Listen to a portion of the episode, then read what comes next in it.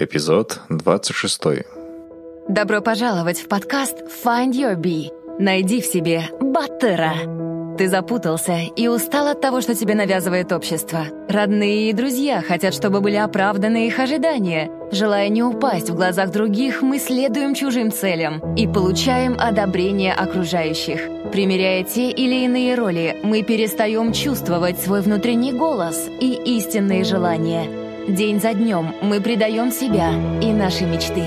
Наш подкаст для тех, кто хочет обрести внутреннюю свободу и посмотреть на жизнь под другим углом. Мы беседуем с разными людьми, теми, кто не принял правила игры нашей действительности и нашел путь к истинному «я» и своему счастью. Мы говорим о самопознании и разных возможностях для развития. Ты не один. Пора проснуться и найти в себе Баттера.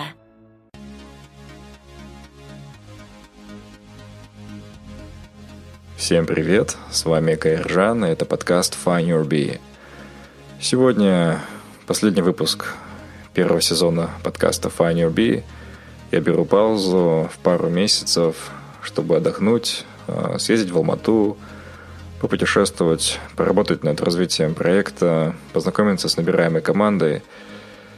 За последние почти 11 месяцев я выпустил 27 эпизодов, и это включая сегодняшний и нулевой водный эпизод. А на самом деле я не ожидал, что подкаст будет иметь такой неплохой спрос, как сегодня. Сейчас подкаст приближается к 60 тысячам прослушиваний на всех платформах.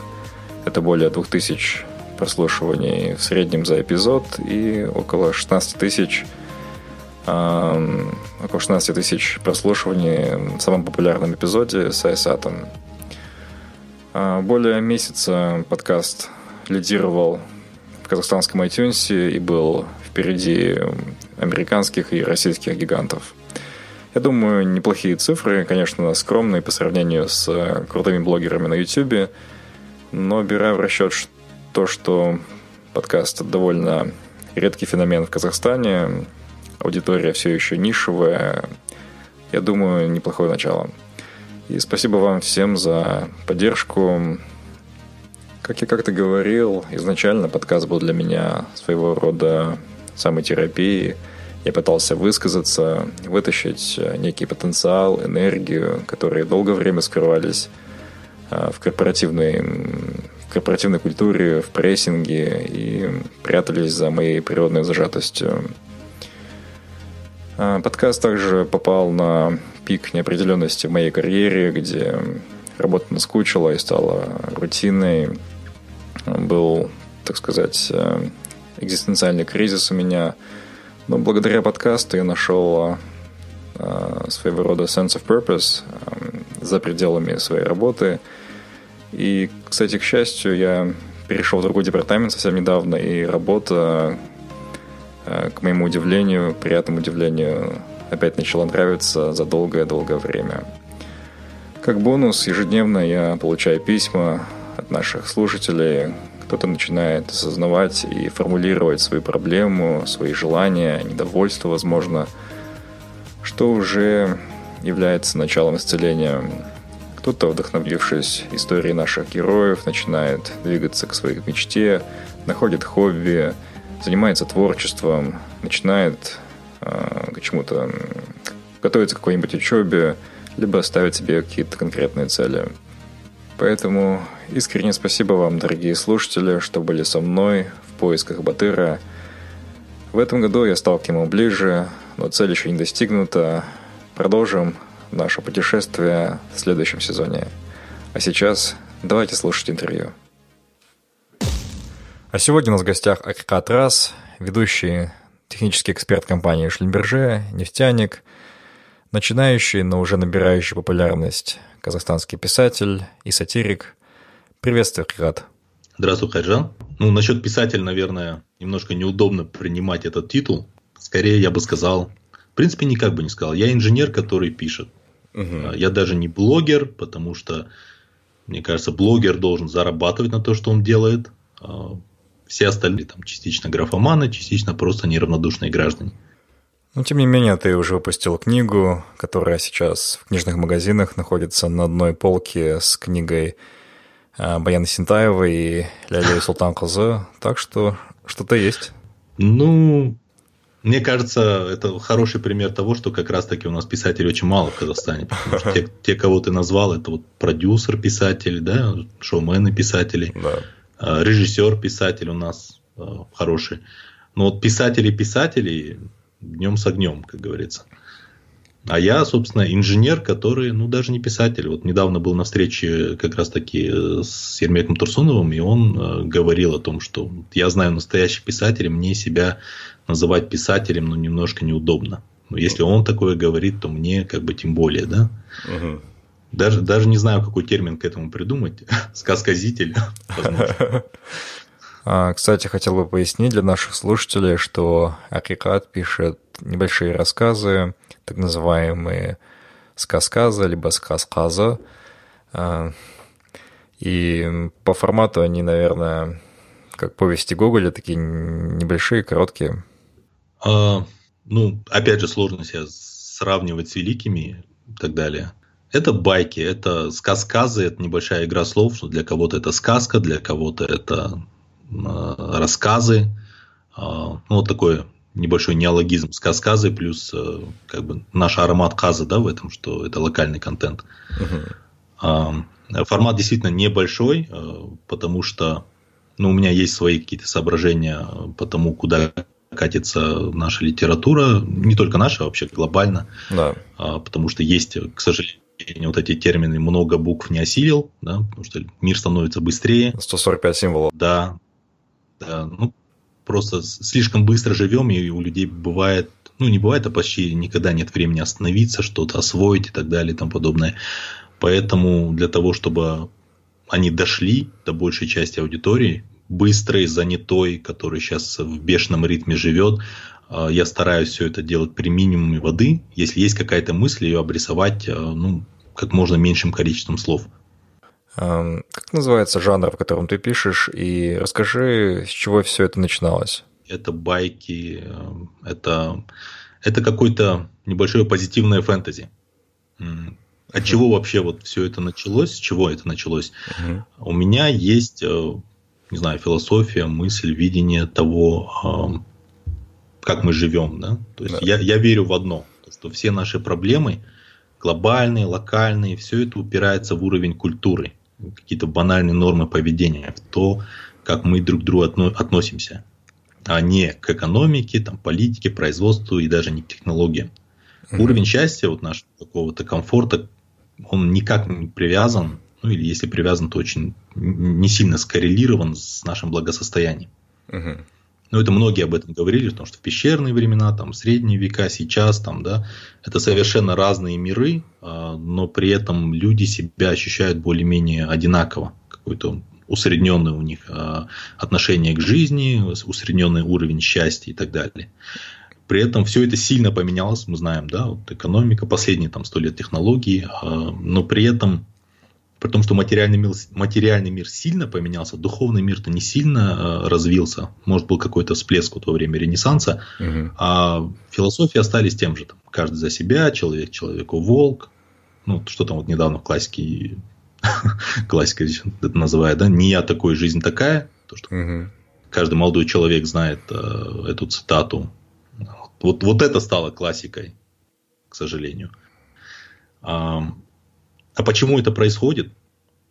Мне кажется, в последнее, в наше время э, не хватает просто хэппи-эндов, каких-то положительных героев, э, алгоритмов поступков, таких, знаешь, честных, благородных. Угу. Потому что... Да, не прервал тебя. Да, я просто хотел для слушателей сделать такой небольшой экскурс э, в твое творчество. Э, наш гость описывает такой вот фантастический Казахстан, где у людей просыпается совесть, появляется смелость, допустим, чтобы встать на защиту себя, либо ближнего от наглого агашки, от коррумпированного аппарата, либо э, родительского комитета в школе. И мы видим в рассказах эпизоды, где мы наконец-то побеждаем в войне против бытовой коррупции, э, ты описываешь людей с растущей ответственностью, с активной гражданской позицией, и всего лишь один человек потихонечку меняет себя, меняет систему вокруг себя и становится жизнь лучше. Вот такой вот экскурс для наших слушателей. Да, мне кажется, это вот правильная выжимка. При том, что да, мы сейчас говорим, что это частично сказки, частично фэнтези, но вот большая часть этого все равно основана на реальных людях, реальных событиях. Конечно, там все ситуации, все изменено, угу. дополнено, но это не что-то придуманное из воздуха, да, не то, что не какое-то, не какая-то фантастика, действительно. Эти люди есть, они живут вокруг нас, они так поступают. А, то есть все это у нас присутствует, но это не сильно пиарится, да, как это правильно сказать, а, потому что потому что чер, чернуха, она дает больше кликов для СМИ. Угу. Гораздо выгоднее написать, что в очередной раз кого-то убили, изнасиловали, уничтожили, кто-то откупился и так далее и тому подобное, потому что это вызывает возмущение, люди больше кликают, больше этим интересуются. Угу. А какая-нибудь добрая история, она скучна. Да? Да. И а, создается впечатление такое, что мы живем вот, ну, в сплошной чернухе, вот, беспросветной, и все совсем плохо, и нет никаких абсолютно позитивных примеров. И это грустно, потому что это вызывает э, деградацию сознания, озлобление, мы идем по спирали вниз. Угу. И если, собственно, пройтись ну, по книжным, по книжным магазинам, если посмотреть то, что мы смотрим там в кино, да, это на, не знаю, 80, может, 90 процентов как раз таки вот эта чернуха, угу. Которая выдается за реализм. А, ну, это, это выгодно, потому что, во-первых, авторы считают, что а, они так более реалистичны, это жизненно, да, и, соответственно, им читатель поверит больше. А, к тому же, всегда, когда это заканчивается как-то, к сожалению, плохо, это бывает, что неожиданно, мы-то все равно выросли на сказках с хэппи-эндами, угу. и тут бац, там позитивный герой умер, все, все, все плохо в итоге, да, никакого хэппи-энда. И в этом некоторые люди видят искусство, такой смелый шаг. Да. А, но... но в итоге-то что выходит? В итоге, что алгоритмы учат человека, а мы все равно, все, что мы читаем, все, что мы видим, мы подсознательно этому подражаем. Угу. Это наше образование. А в итоге получается, что мы сейчас учимся подражать вот как раз таки негодяям, подлецам, а, и подсознательно себя программирую на то, что хэппи не будет. Будет все плохо и дальше еще хуже. Да. А, ну, знаешь, в свете последних событий, изнасилования, убийств в Казахстане у меня оптимизма, конечно, поубавилось. Как ты считаешь, насколько мы близки к такому вот э, посткоррупционному Казахстану, э, к нашему ренессансу, светлому законопослушному обществу, которое ты описываешь в своих рассказах? Насколько мы далеки или близки? Знаешь, мне кажется, дело не в дистанции. То есть нельзя сказать, э, это близко, это далеко, потому что важность, важна же не дистанция, насколько все это далеко, а насколько мы сами хотим до этого будущего добежать, дойти, доползти. Э, это может быть вот за углом, там, в двух шагах от нас, но если мы ничего не делаем для достижения этого светлого будущего, то мы никогда его не достигнем. Uh-huh. И проблема-то у нас в основном, э, знаешь, в чем? Мы верим ну, в нас заложили, это, может, частично не наша вина, хотя нет, чего ж, чего ж греха таить, да, мы э, слишком верим э, вот в управление сверху вниз. Ну, исторически так сложилось, да. да. А, какая-то инициатива всегда была наказуема. Сейчас не будем поднимать эти исторические э, факты и так далее. Все это прекрасно знают, понимают. Угу. А, но при этом сейчас-то вот как раз-таки, чтобы изменить мир, нужно реагировать, послать сигнал. Вот мы любим на кухнях жаловаться, что вот власть, ну там конкретно локально какой-нибудь Акимат или какой-нибудь КСК там ничего не делает, бездари, негодяи и так далее, да? Угу. А, но при этом никто не пойдет и, допустим, вот эту свою жалобу не сформулирует и не покажет никому. А если эта жалоба не оформлена и она не дошла до адресата, да, то чему удивляться, что ничего не меняется? Да. То есть, вот, грубо говоря, был, был случай, мы тут сидели там с друзьями, кто-то жаловался, что там люк какой-то открытый, вот я вчера проехал, вот они такие нехорошие.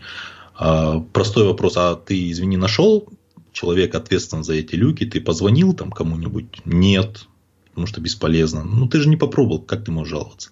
Да. А, в моем понимании мы, граждане, мы как нервное окончание да, вот в организме. Вот эта вся управленческая структура – это мышцы. Если нервные окончания не посылают сигнал мышцам, то они как бы не будут двигаться. Более того, они будут постепенно атрофироваться.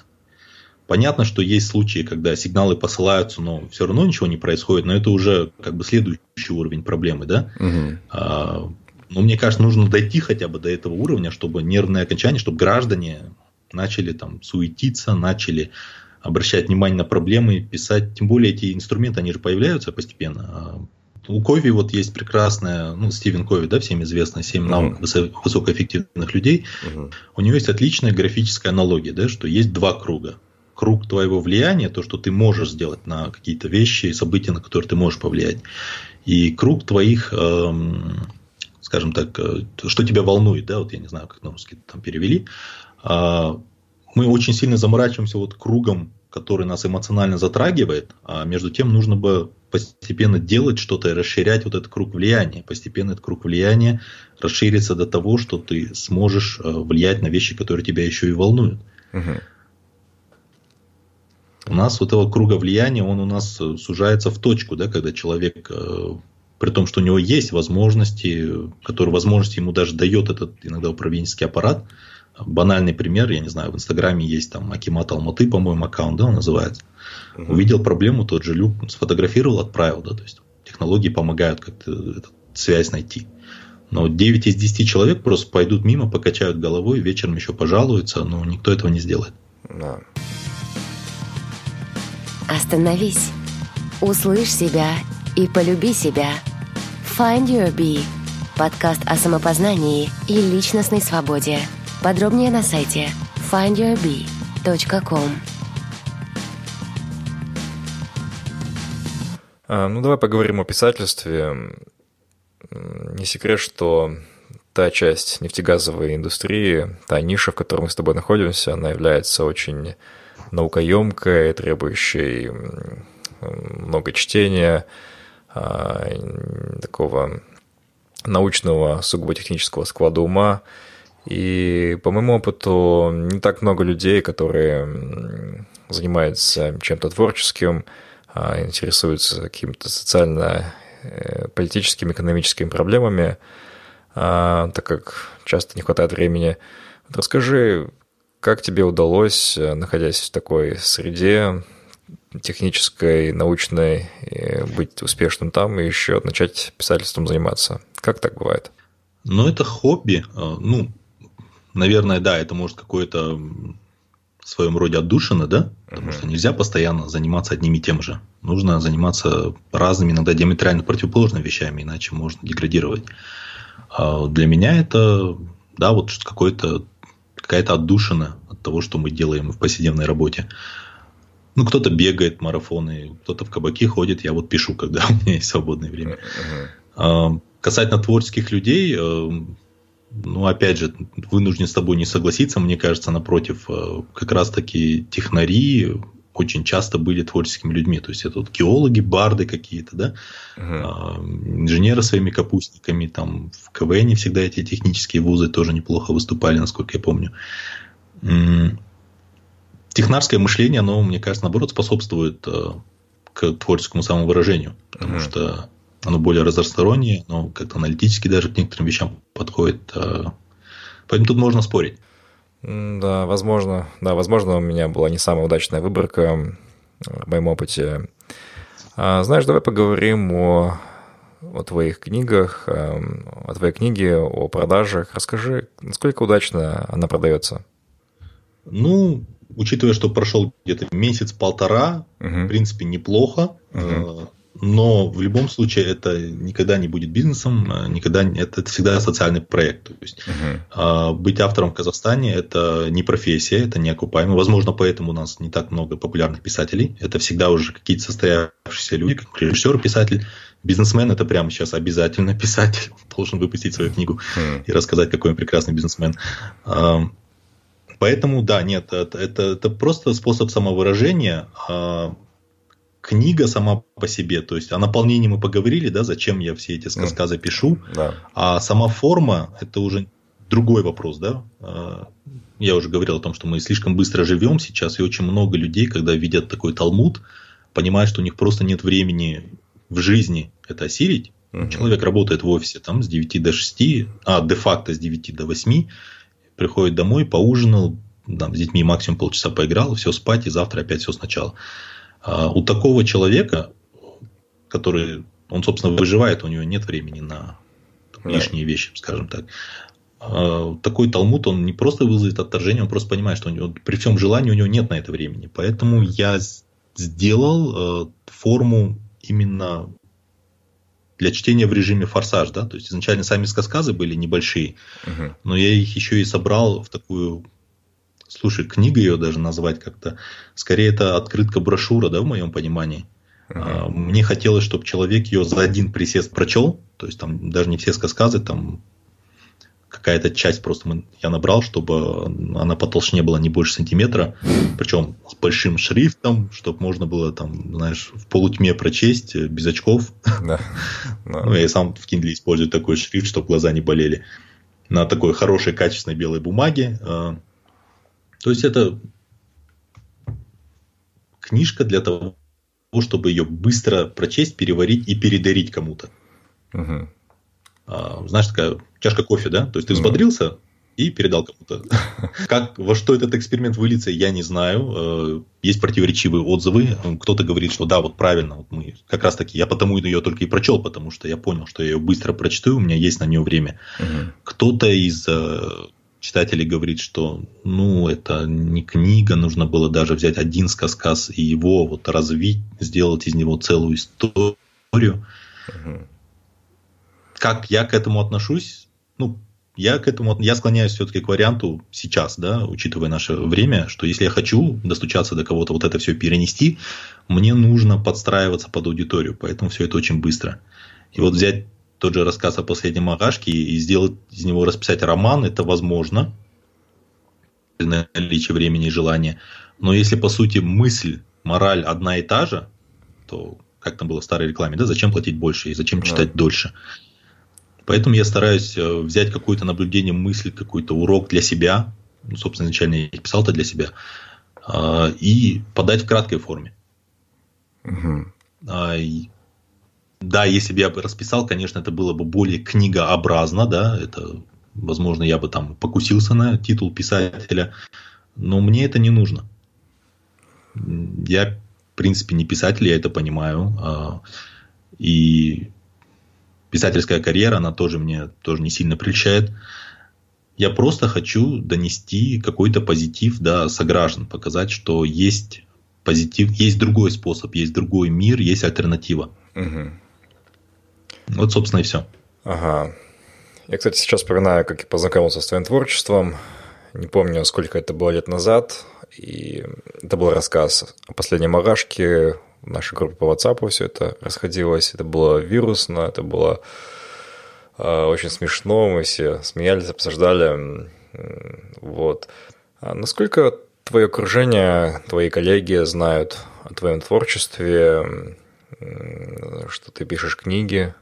Ну, кто-то об этом знает. Я как бы не сильно это афиширую, рекламирую. А, периодически, большинство из них, да, в соцсетях, они, в принципе, эти все сказы уже до этого читали, угу. комментировали. А, ну, то, что это книга, опять же, повторюсь, это сильно сказано. А, это просто, наверное, новогодняя резолюция вышла из-под контроля. Был отпуск, как говорится, дело было в отпуске, делать было нечего. То есть на все вот это все ушло там 4 дня, чтобы быстро все скомпоновать и отправить типографию, и потом уже получить готовые книги. Uh-huh. И опять же, это эксперимент. То есть мы, мы с тобой оба понимаем, что книги, как источник информации, они уже остались далеко поди, да. В том же интернете, угу. вот ты говоришь, что, что про э, сказ о последнем Агашке ушел в народ, это в наш переводе на наш язык означает ушел в WhatsApp. Да. Э, там его прочли гораздо больше людей, чем когда-либо прочтут э, посредством книги, да. Угу. Э, любой пост, он покрывает э, ареал на порядке больше, не на, на один, иногда на два. Угу. Да? А, если взять любого писателя, ну, казахстанского я имею в виду, а, да, в принципе, может, даже любого, а, его книги в каком бы тираже они ни продавались, ну, у нас это там максимум тысячи, да, совсем максимум десятки тысяч, угу. его же посты прочтут в 10-100 раз больше людей. Да. Поэтому книги это скорее ну, становится такой, таким сувениром, подарком. А, да. Я не уверен, я, конечно, опять же, могут спорить, со мной книгоманы не согласятся, но мне кажется, это все рано или поздно, там, может, через несколько десятилетий превратиться в развлечение какой-то прослойки людей, да, как там опера и балет сейчас. Очень, мне кажется, не так уж много прямо любителей оперы и балета, которые целенаправленно туда ходят. Большинство людей сходят ну раз, ну два, там пофотографироваться в фойе, приобщился к культуре и пошел дальше в кинотеатр смотреть свой Марвел. Мне кажется, с книгами произойдет примерно то же самое. То есть, ну, кто-то возьмет одну-две, прочтет э, и потом пойдет читать блоги и посты и так далее. А сейчас давайте отвлечемся и послушаем сказ-сказ нашего гостя. Сказ-сказ о первой скайп-свадьбе в Казахстане. «Жан, 230 гостей – это не слишком много?» Я думаю, потянем. Сервер мощный, скорость интернета здесь бешеная. К тому же провайдер сам подгонит дополнительные мониторы. «Жан, у нас через три минуты свадьба. Гости уже в чатруме. Ты еще не переоделся, что ли?» «Бегу, бегу». Жених залетел в комнату, на ходу застегивая рубашку. «Успеваем. Помоги нацепить бабочку». «Ты что, штаны не собираешься одевать?» «А зачем? Они нас по пояс видят. В шортах реально удобно». «Ну так же нечестно, я же в платье». «Хочешь, тебе тоже отрежем снизу?» «Не смешно». «Ладно, ладно, успокойся». Молодожены усели в свои кресла. Перед ними высилась солидная конструкция с 15 мониторами. На каждом мониторе уже был виден стол с богатым дастраханом. За этими столами уже собирались компашки по интересам, родители, Навашо, Кудалар, сослуживцы, друзья и прочие-прочие незнакомые жениху и невесте люди – все были готовы поздравлять молодых. Гости подхватили жар-жар от тамады модератора, и экран с молодыми зажегся в 15 разных уголках Великой Степи. Беташар длился около получаса. Упомянутые родственники периодически закидывали деньги на счет Акына, речитативом пересказывающего достоинства генеалогического древа обращающихся. На экране гостей все это время крутился скринсейвер с гифкой, на которой невеста приветствовала гостей – механически идеальными салемами. Наконец, Акын завершил свою работу, заставка на экране сменилась лицами жениха и невесты, теперь уже без фаты. Начались тосты вперемешку с музыкальными номерами с Ютуба. В честь молодых тот вечер пели и Леди Гага, и Музарт. Программа на всех 15 мониторах была разная. Тамада дистанционно выключал все микрофоны на время тостов, так что гости смело поднимали свои бокалы не в попад – все равно, кроме молодых, их никто уже не видел. Молодые же, выставив гифку заинтересованными лицами, спокойно попивали коктейли. Миновали гигабайты свободного трафика, на специальный банковский счет молодых периодически падали подарки от гостей, отчего их настроение только улучшалось. Заранее начатый медовый месяц на островах отбился уже за первые два тоста. Один из мониторов погас, там началась драка, и кто-то порвал интернет-кабель. На остальных продолжалось душевное торжество – в чат-роме было написано 3000 строк пожеланий, полторы тысячи из них «Пакто Болндар». «Отлично была свадьба, Жан». «А то», — согласился бренд Нью муж. Где-то в Алматы подпарились монтажеры, которым предстояло нарезать свадебное видео из 15 разных видеодорожек. Вообще, как тебе такие идеи приходят в голову? А, например, гифки с идеальными салемами от невесты, Э, вообще у тебя каждый рассказ пропитан таким классным юмором, мне очень нравится. Вот как это все у тебя возникает в голове? Спасибо. Ну, мне кажется, это все, мне кажется, это в любой э, компании, если взять проблему нашу, ну, социальную, ну, mm-hmm. не проблема, а вот такое вот неудобство, а, и просто начинать разгонять, да, как там КВНчики говорят, не знаю, uh-huh. а, за пару часов всегда можно придумать какие-то, возможно, утрированные примеры, картинки. Собственно, так это и происходит, да? Ты начинаешь фантазировать. Да. А как бы было, если вот, ну, вот, вот этого вот не было, да? Вот этой вот муки, да, по сути, которые нас обязывают наши а, настройки. Да. К сожалению. Очень много вещей же мы, которые делаем не думая, потому что так надо. Потому что люди не так скажут. Вот это наша извечно казахская журтня да? True. Вот касательно наших, хотелось бы, мысль, мысль появилась, да, когда мы с тобой обсуждали свадьбы. А, а, проблема же в том, что у нас нехватка времени – это основной ресурс. А, сейчас э, общество построено так, что чем меньше у человека времени, тем меньше с ним проблем. Поэтому его, собственно, и нужно завалить всякими такими э, делами, э, тасками, да, и да. так далее. Э, и большинство, я сам, собственно, был таким э, так. в этой рутине. Когда ты замыкаешься, как хомячок в колесе, у тебя не бывает времени подумать о чем-то большем, чем бытовые проблемы, чем 2-3 проекта, там, среднесрочных, даже недолгосрочных. И ты, не поднимая голову, чешешь вот по этой дороге жизни, да, а впереди даже не видишь, впереди, возможно, стены какие-то, ты об них просто башку расшибешь. Угу. А в какой-то момент, ну, мне, возможно, повезло, да, просто я наткнулся на какие-то книги, на, мне пару умных людей подсказали какие-то идеи, я начал выделять себе это время. Угу. То, что просто от всего отречься и просто посидеть, подумать, на это тем более много времени не нужно, это полчаса, час в день. И вот когда у тебя есть это время, которое твое, и ты никому им не обязан, то угу. мир совершенно другим становится. Ты начинаешь задавать вопросы, э, на которые у тебя всегда были готовые ответы еще с детства. Угу. Потому что, мне кажется, еще одна большая проблема, почему у нас такое общество, она вот, собственно, в настройках. При mm-hmm. том, что мы там кичимся, бьем себя пяткой грудь, что вот 21 век, интернет, там боты, application ы и так далее и тому подобное. Настройки-то у нас остались старенькие, mm-hmm. которым уже несколько десятков лет.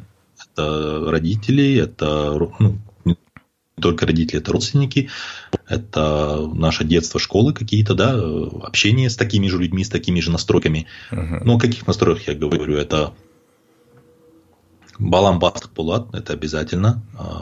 Потом, какие были там 50-60 лет назад, какая была мечта? Это была там своя квартира, служебная Волга с водителем, может, какая-нибудь государственная награда, все, жизнь удалась. Да? И вот эта настройка, совковая, по сути, абсолютно, она, ну, не генетически, конечно, но, по сути, передалась детям и внукам. Они его, конечно, модернизировали, но по сути это осталось то же самое. Квартира, служебная Волга, ну, что у нас кинулось? Лексус, да, служебный. Да. А, э, награда там, опять же, какие-то там да. по спине похлопывания, да, и вот все. И человек замкнулся на этих двух-трех целях, и он больше ничего не видит. У него вот такие настройки. А мир-то гораздо, и жизнь сама, она гораздо шире и гораздо полнее. И если да. людям дать время об этом задуматься, они поймут, а может это вообще не мои настройки. Вот кто сказал, что я этого хочу? Мне, по сути, это внушили. Да, да.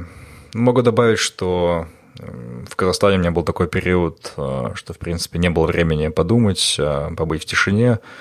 А, либо кому-то нужно зайти после работы, вот, либо кого-то увидеть, проведывать, а, выходные там либо гости, либо свадьба чья-то, либо что-то еще.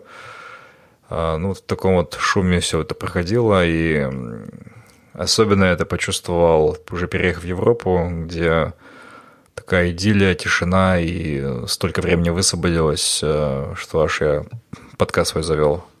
Тут, конечно, нельзя прямо быть э, абсолютно критичным и бросаться в другую крайность. Э, социальные все равно плюсы в этом есть, в том, что мы как бы не забываем родню, мы как-то социализируемся, да, угу. в этом есть свои позитивные моменты. Но, конечно, доводить это до абсурда, это тоже глупо. Ну, все уже начинают, общество это начинает понимать, то, что вот круговорот этих китов, вот этих кожаных курток, да. турецкого золота, это, это глупость. По да. сути, это глупость и энтропия трата времени, трата ресурсов, которые можно потратить совершенно по-другому. Но это касательно только тоев. Мы, ну, да. есть и другие наши, соответственно, э, стереотипы, наши алгоритмы, да, по которым мы живем, которые тоже, если о них буквально там на пару минут задуматься, можно сразу удивиться, а вообще зачем все это делается. Угу. Культура общества, она такая вещь, она динамичная. Она, она все равно меняется. Важно, чтобы ее подтолкнуть в правильном направлении, правильными примерами. Поэтому можно, в принципе, мне кажется, не впадать в депрессию, что вот мы такой народ, у нас все будет плохо, потому что у нас всегда такой менталитет. Это, это чушь. Угу. Менталитет, культура, алгоритмы, стереотипы, все меняется. Важно не впадать в депрессию, важно не э, критиковать себя, важно не важно, важно гордиться собой, по сути. Потому что все успешные страны, нации, возможно, ты заметишь, они прям очень сильно гордятся собой. Да. Очень да. мало самокритичных наций, которые вот как мы, а, возможно, какие-то наши ближние соседи, которые получают какое-то мазохистическое удовольствие от того, что говорить, вот мы такие плохие, у нас понты и так далее. Ну, Понятно, критика. Ну, по, по делу, это, это принципе, правильно. По делу. Нет, много. по делу это, это нормально. Но нельзя же это обобщать, да? А, на всех и на своих потомках прежде всего. И потом, это, это, собственно, вот как раз-таки дает эту заднюю дверь для всех людей, которые не хотят меняться, которые mm-hmm. хотят получать откаты, взятки, и потом говорить, да, мы просто, вот мы народ такой, да, у нас это ну, заложено да. в культуре. Да, ничего подобного, нигде это не заложено. Это просто отмазки. А по сути это можно поменять. Вот, э, возможно, ты даже наткался на эту мысль, и, и я одно время там баловался философией, читал всех эти Сократа, Аристотеля, и у Аристотеля была такая интересная мысль. Он внезапно сказал, что только греки могут быть гражданами и построить государство, потому что только греки умные и нет мужественные, да, и умные, а все остальные варвары, да, ну в то время для греков все были варвары, включая даже римлян, все остальные, они либо мужественные, но не умные, либо умные, но не, но не э, мужественные, да? И в одном он прав, Аристотель, то, что да, построить государство нужно обладать, да, интеллектом, и во-вторых, нужно проявлять мужество, доблесть, то есть э, придерживаться своих принципов. Получается, он сделал ход конем. Он сказал грекам, либо вы мужественные и умные, либо вы, ребята, вообще не греки. И в то время быть греком это было прямо, знаешь, это гордость, это было честью быть греком. Может, возможно, отчасти поэтому они, вот, ученик Аристотеля, кто? Александр Македонский, взяли и распространили свою эллинистическую культуру на полмира. А теперь посмотри, как мы к этому относимся, да? Мы почему-то считаем, что вот мы как нация Казахстан, мы не умные, мужественные, а мы вот как раз таки все наоборот. А почему не, не взять и не поменять эти настройки? Вот просто не через 10 лет, не через 100, когда мы там созреем молодая нация, а вот завтра. Сказать, что вот отныне мы по дефолту граждане Казахстана, мы мужественные, умные, честные, благородные. Говорите о том, чем мы можем гордиться сегодня, чтобы из этого выросла наша гордость будущего – ну, простой пример. Недавно видел, ну, как год назад, да, фильм а, «Королева Катвы», по-моему, про девочку из Уганды, которая там в шахматах а, играла на чемпионате мира. У нас есть уже готовые чемпионы. Mm-hmm. Почему не снимать такие фильмы? Вот, вот этим можно гордиться. Возможно, не будет спроса на такой э, мегапозитив. Почему? Спрос, спрос есть. Имеется в виду кассового спроса. Ну, это никто же не проверял. Но мне кажется, если кто-то начнет, то кассовость появится. Я, ну не знаю, большая часть э, людей, которых я знаю, они с удовольствием пойдут ну, вот на такой фильм, который угу. им даст это ощущение позитива, светлого будущего, какую-то гордость за страну, чем пойти и просто поржать на очередной бездумной комедии. Угу. Мне кажется, следующий отрывок очень хорошо характеризует то, о чем мы сейчас говорим. Это отрывок из твоего рассказа «Мечты по-казахстански». И вот в 2050 году я такой потянутый дедок среднего достатка с пенсией в 100 тенге, а 1 тенге в 2050 это 255 долларов. Еду на вручение диплома магистра моему внуку в знаменитый Толгарский технический университет, входящий в топ-3 в мире. И на вручение я по-доброму ворчу на молодежь. Эх, совсем вы привыкли к сладкой жизни. Вот, и вот, собственно, и вера твоя в, в чистый некоррумпированный Казахстан. Это не вера, это метод. Но в рассказе это преподносится как мечта. Ну, я к тому, что чтобы что-то сделать, нужно ведь тебе это представить. Ты не можешь, ну, даже кружку или там ручку сделать, да, прежде ты ее должен сначала ну, да. в своем воображении представить. Да, концепция. Проблема наша, вообще, не, не только наша, глобальная, что у людей нет времени представить это самое светлое будущее, а, какое-то общество, в котором они хотели жить. У них нет даже времени представить свою жизнь через 20 лет, потому что все ментальные ресурсы забирают сегодняшнее выживание. Угу. И в частности, вот эти сказказы, это ну, мой какой-то вклад в это, да, частично гражданский долг, что э, я пытаюсь этой картинкой делиться. Если у кого-то нет времени, чтобы он просто быстро прочел ее, там, Угу. Каждый сказ там 3-5 минут занимает, да, прочтение. И у него, возможно, какая-то часть этого пазла сложилась. И он мог бы подсознательно к этому стремиться. Угу. Но было бы гораздо лучше, если бы каждый из нас э, мог выделять хотя бы полчаса времени и представлять себе то будущее, в котором он хочет жить. И тогда это будущее рано или поздно оно просто воплотится. Это уже без вариантов. А, последнее, что я прочитал у тебя, это статья, которая называется «Надеюсь, мой ребенок будет троечником». Вот мне, как тому самому рафинированному отличнику, который страдает от многих школьных установок по сей день, интересно, почему ты так назвал статью, и не мог бы ты рассказать вкратце о содержании? ну, понятно, заголовок был такой немножко провокативный, да. Угу. А, конечно, троечником быть это не сама цель. Желательно, конечно, быть отличником, но цель основная под всем этим в том, чтобы стараться найти свое призвание как можно раньше. У нас наша система образования, она поощряет э, средних людей, которые э, универсальны, но везде средний и серый. Угу. Вот про рафинированного отличника я сам, собственно, был таким. А, то есть задача была получить пятерку. Задача не стояла в том, чтобы что-то понять, прямо чем-то заинтересоваться. А ребенок, школа, а, еще не созревшее самосознание, он же как работает по методу, ну, как собачка Павлова, да? Uh-huh. То есть его поощрили, пятерка, пятерку получил, молодец, и он стремится к пятерке, а не к знаниям. Есть, конечно, изумительные исключения из правила, это здорово, что они есть, но в общем массе у нас система заточена на это. А, сейчас, к счастью, вроде как понимание этого есть. А, очень много авторов про это пишут, кто-то даже что-то уже делает, да, чтобы не оценивать, стараться не подтягивать их. Ну, ну нет человека интереса к образованию, ой, к рисованию, да, допустим. Угу. Ну, то, что он получил двойку по рисованию, это не трагедия. Его карьера, жизнь, может, не будет никак связано с рисованием. Зато у него там явно больше пяти на шестерку и на семерку знаний, допустим, по физике и по математике. Давайте ему говорить, что ты не двоечник, потому что ты получил двоек по рисованию, ты, ты гений, потому что ты вот в физике и математиках разбираешься. И наоборот, да? Ну, не идет тебе эта физика, бог с ней, да, ну, тройка ты по ней получил, но, возможно, у тебя вот как раз-таки в литературе, да, какой-то дар. То есть развивать именно интерес, развивать э, какое-то стремление к знанию, потому что если нет интереса, это все равно добром не кончится. Угу. Это как бы первый тезис. То есть не усреднять людей, а поощрять их э, стремиться вот в какую-то определенную стезию, спецификацию, возможно. А второй тезис э, к тому, что мы немножко, мне кажется, закостенели вот в этом понимании, что школы и вузы это прямо обязательно. А, просто потому что не успели перестроиться. Вот интернет, это все наступило слишком внезапно. Да? То, что когда мы с тобой учились, а, ну, собственно, никакого интернета не было, источник знаний, да, были это школы, вузы, максимум библиотеки, да, какие-то.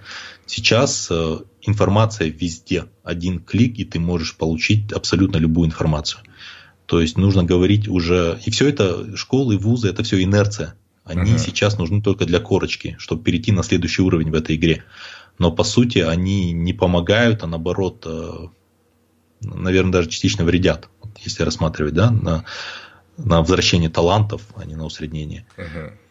Поэтому, мне кажется, система должна прям меняться кардинально. И она рано или поздно вот где-то поменяется, я оптимист. Э, ну, те же финские школы сейчас рассказывают нам все, да, статьи пишутся, и наши там куда-то ездят, э, обмениваться опытом. Угу. Кто-то рано или поздно придет к совсем радикальным переменам, что вот это все отживет свой мир. В моем понимании, ну, я вот в той же статье я писал, да, что это водовозы. Когда вот да. 50-е годы, когда наши с тобой родители жили, воду получали только потому, что вот водовозы приезжали в аул, и все там ведрами набирали. Другого источника не было. А сейчас каждый может кран открыть у себя дома и получить эту воду. Угу. А под краном подразумевают тот же компьютер, интернет и так далее. А тогда спрашивается, зачем они? Почему нельзя поменять систему так, чтобы настроить, э, именно использовать на всю мощь эту технологию? А кто-то говорит, у нас компетентных учителей не хватает. Ну, проведите интернет во все аулы, да, и пусть один человек, который прямо явно компетентный и гений педагогики, в реальном времени по скайпу всем делает, преподает, преподает да? да? Все, проблема решена. Ну, понимаю, это прямо утрирование, это фантастика, ну, в данный момент. Но это ведь возможно.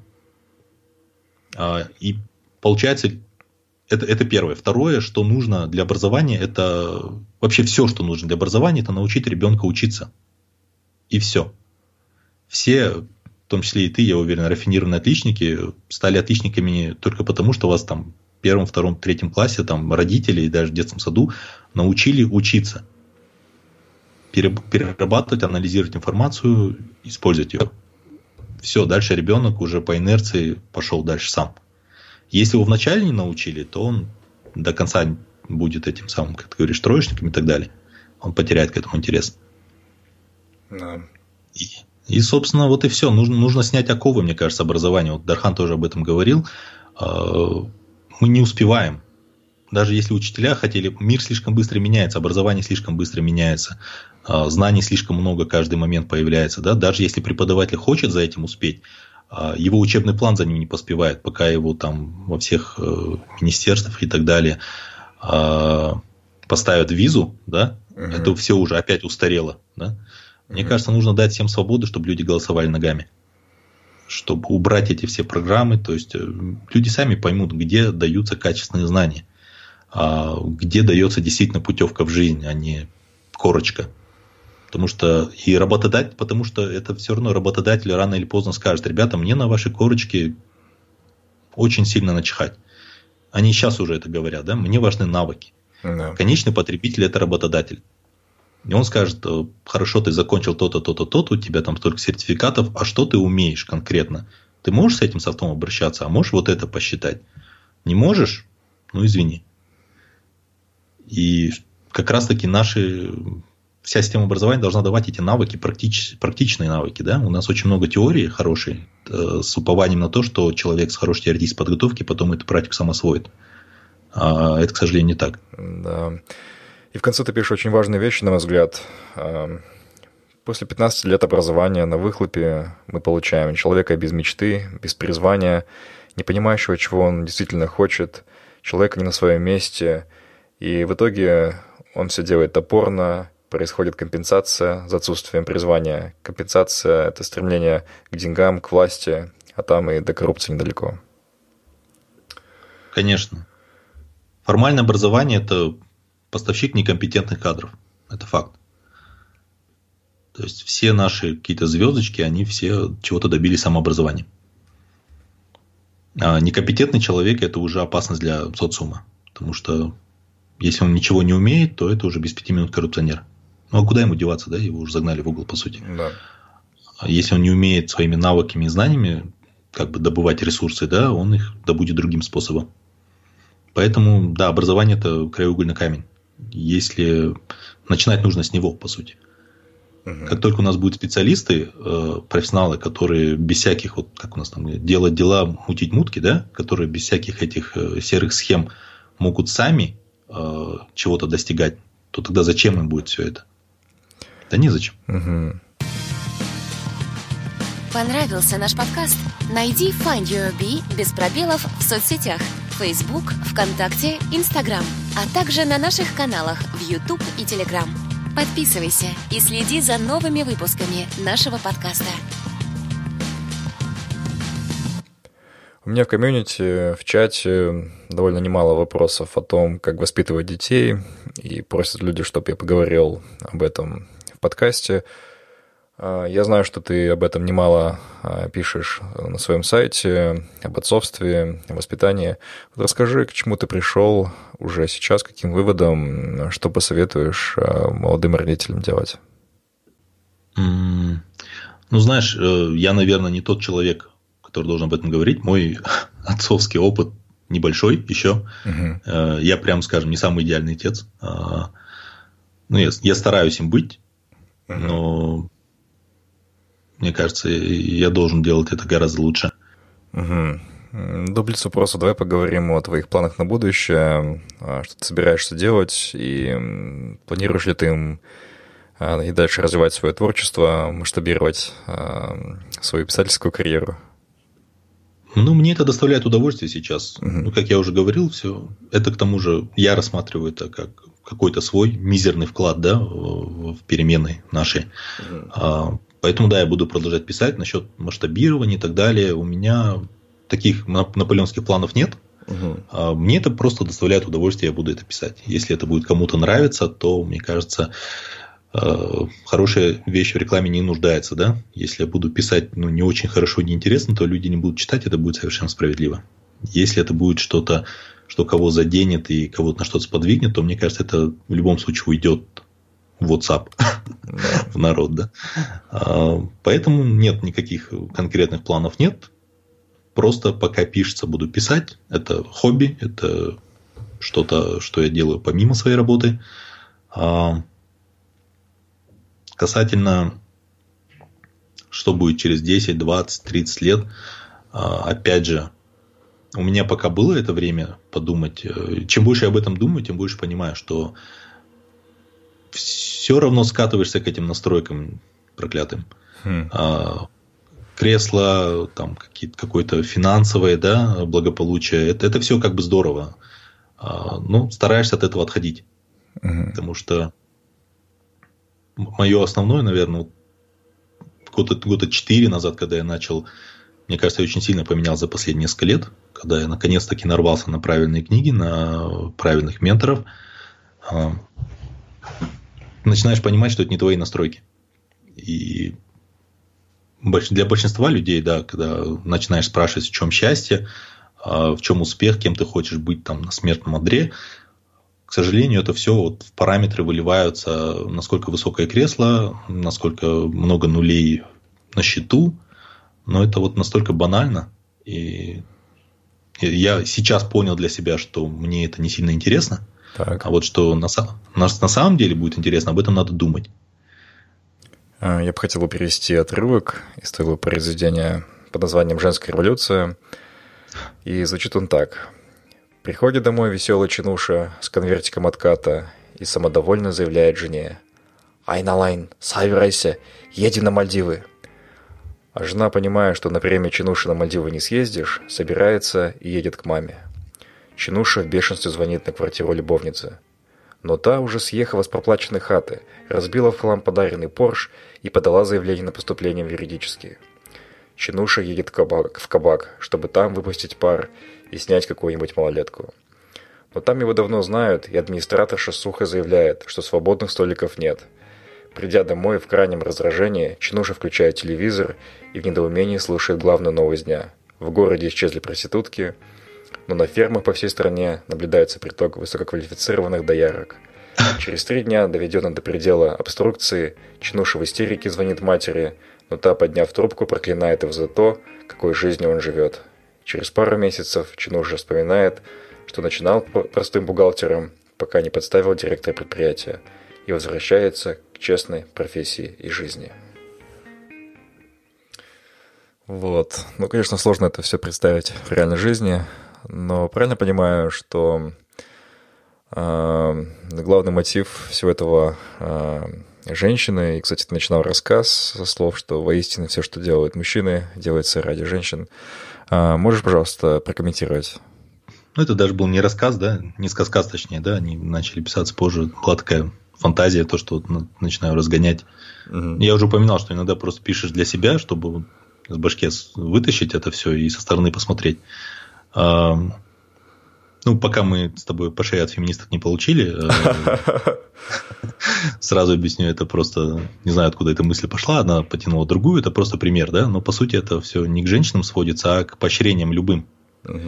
А, то есть, если человек за, за то, что он сделал, получает поощрение от э, близких, от общества, а, то, естественно, он принимает это как должное, что это нормально, и это становится частью нормальности – и вот в этом, собственно, и проблема, да, что вот один из крестражей, что когда человек становится уважень, уважаемым и успешным э, за счет каких-то там нечестных действий, и все общество одобрительно кивает, сажает его э, там, на почетное место на тоях, там детей к нему ведут, аран дай бол, да, то, естественно, все это будет продолжаться. А как только вот это все, вот эту конфетку в конце одобрения, поощрения убрать, то и смысла не будет э, в этих самых действиях. По сути, наши это базовые биологические потребности очень скромные. И все, да. что остальное мы делаем в жизни, это для поощрения, для, для того, чтобы за, завоевать уважение других людей. Ну, для кого-то это зависть, для кого-то уважение, для кого-то там восторг, восхищение. Но по сути, да, нужна реакция посторонних людей. Да. Там, иногда даже одноклассников, которых там два, два раза в жизни увидишь после выпуска, да, а, каких-то там коллег. Как только вот эту конфетку убрать, все становится бессмысленным. Да. Все, что ты делаешь, все твои риски, да, за которые тебя, ну, рано или поздно там за все надо платить. А, весь этот стресс. Я просто нафантазировал такую ситуацию, когда конфетки нет. Мне кажется, человек в такой ситуации рано или поздно придет к тому, что блин, а зачем я все это делаю? А не проще ли мне вот заниматься чем-то другим? Неприятнее ли, самое главное? Да. Когда это произойдет и как это произойдет? Ну, мне кажется, опять же, все упирается в образование. Если людей научить не подавать руку, ну, прямо откровенному, откровенному бандиту и коррупционеру, то рано или поздно они просто закончатся. Потому что вот, это, вот этот весь кайф, э, деньги, это, это все очень краткосрочный кайф. А долгосрочный кайф – это твое положение, твой статус социальный в обществе. Как к тебе относятся люди. Есть наверняка социопаты, психопаты, которые будут на, этом, на это все равно, они все равно будут жрать и мести под себя, но большая часть людей все равно адекватна. Им, им это нужно. Им нужно одобрение, уважение людей. И пока мы одобряем, поощряем и уважаем – определенных личностей, это все будет продолжаться. Да. А, давай сейчас перейдем к плюс-вопросикам. Да, давай.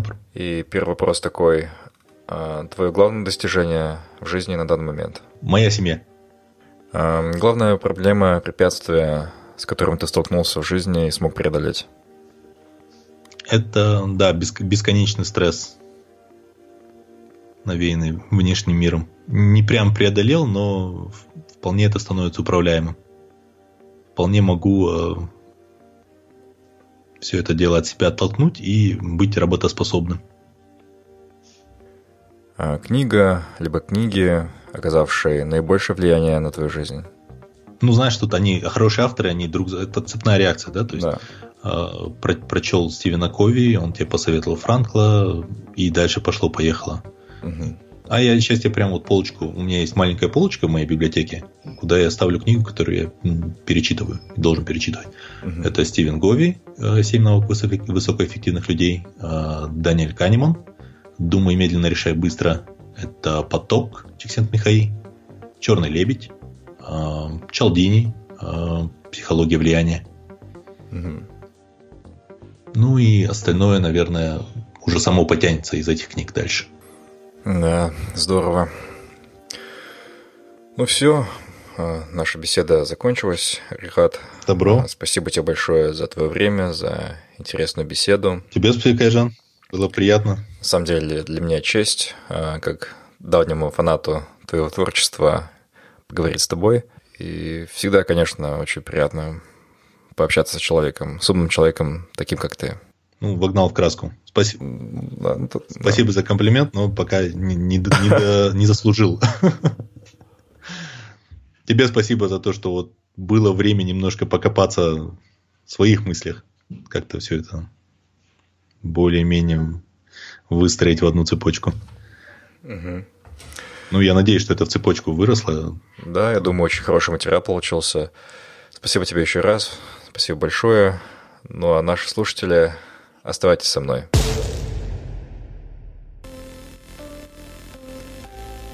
Итак, как я уже говорил в начале эпизода, я беру творческий отпуск, и будет пауза в выпусках, примерно два месяца. Мне нужно отдохнуть, набраться сил, новых эмоций, нового опыта. А, возможно, у нас появятся новые интервьюеры. Также я хочу поэкспериментировать с новыми жанрами, с новыми форматами. Кстати, скоро в Алмате, возможно, будет метап в начале мая. Я буду там в отпуске, и можно будет встретиться, познакомиться. Поэтому следите за информацией в нашем телеграм-чате. Также на этом чате вы можете обсудить сегодняшний эпизод с Акикатом. Ну, вот и все, ребята. До встречи и берегите себя. Спасибо, что были с нами. Мы беседуем, чтобы понять себя, наше поколение и общество. Наша цель — сделать людей внимательнее к себе, быть свободнее и счастливее. Если вам понравился подкаст Find Your Bee, подписывайтесь на него на iTunes и Google Play, а также следите за нами в Фейсбуке, Инстаграме, ВКонтакте и на сайте findyourbee.com. Также вы можете сделать подкаст еще лучше и помочь другим, оставив отзыв на iTunes. Помните, только вы определяете, что для вас счастье и успех. Найди в себе своего баттера, и твоя жизнь больше не будет прежней.